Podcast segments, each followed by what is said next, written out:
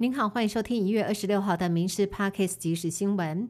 长荣罢工危机还没解除，机师工会在昨天预告罢工的期间会分两个阶段，分别落在农历春节以及清明连假的期间。旅行社预估，欧美长城线以及泰国曼谷、越南岘港首当其冲，过年航班机位都已经卖完了。要迁转真的好难，再加上目前也还没有确定要罢工，让不管是旅客还是旅行社都只能够先准备好，静观其变。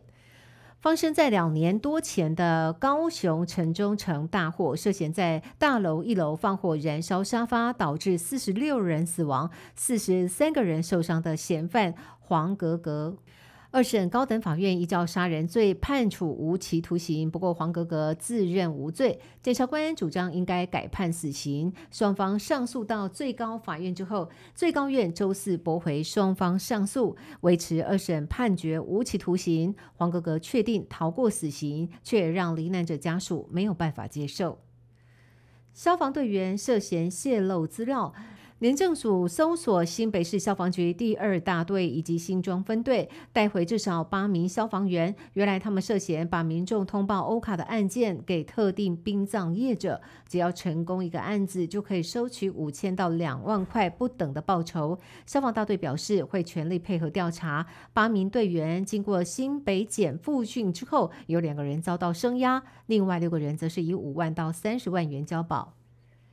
新国会二月一号将报道，重头戏就是选举国会正副龙头，而被视为关键少数的民众党喊话，要蓝绿院长候选人直接到党团来沟通，再决定和谁合作。而立法院长游锡坤今天接受媒体人周玉蔻专访的时候，被问到，如果没有办法续任院长，是否请辞立委，让王义川来递补呢？对此，尤喜坤表示，这是以讹传讹的说法，让周玉蔻不满，双方爆发口角。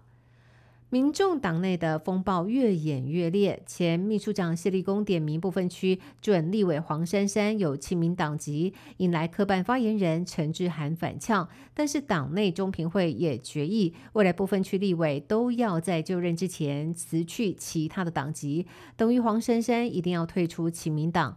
黄珊珊今天受访的时候提到，已经在发函处理，但是民众党内的风暴不止这一桩。党内二十四号尾牙，连网红馆长艾丽莎莎都受邀出席，当即前立委蔡碧如却没有被通知，引发热议。柯文哲说，只是一顿饭，试图淡化党内嫌隙。国民党团总召之争，傅昆奇、赖世宝互不相让。傅昆奇强调韩国瑜支持他，也喊话要让柯建明彻夜难眠。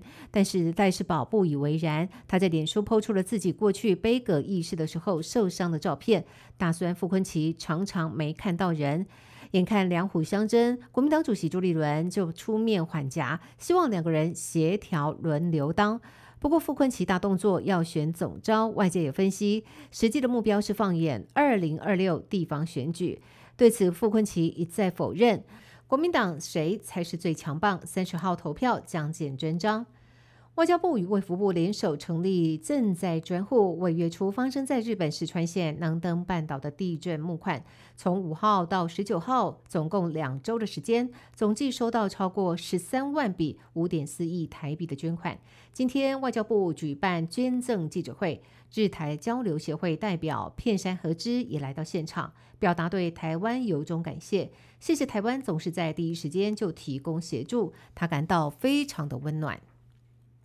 日前，一名韩国男子在入境中国的时候，因为笔记本附的小地图疑似把台湾标为国家，竟然被海关扣留调查。男子急得打电话求救，最后海关人员还把地图私下没收才放人。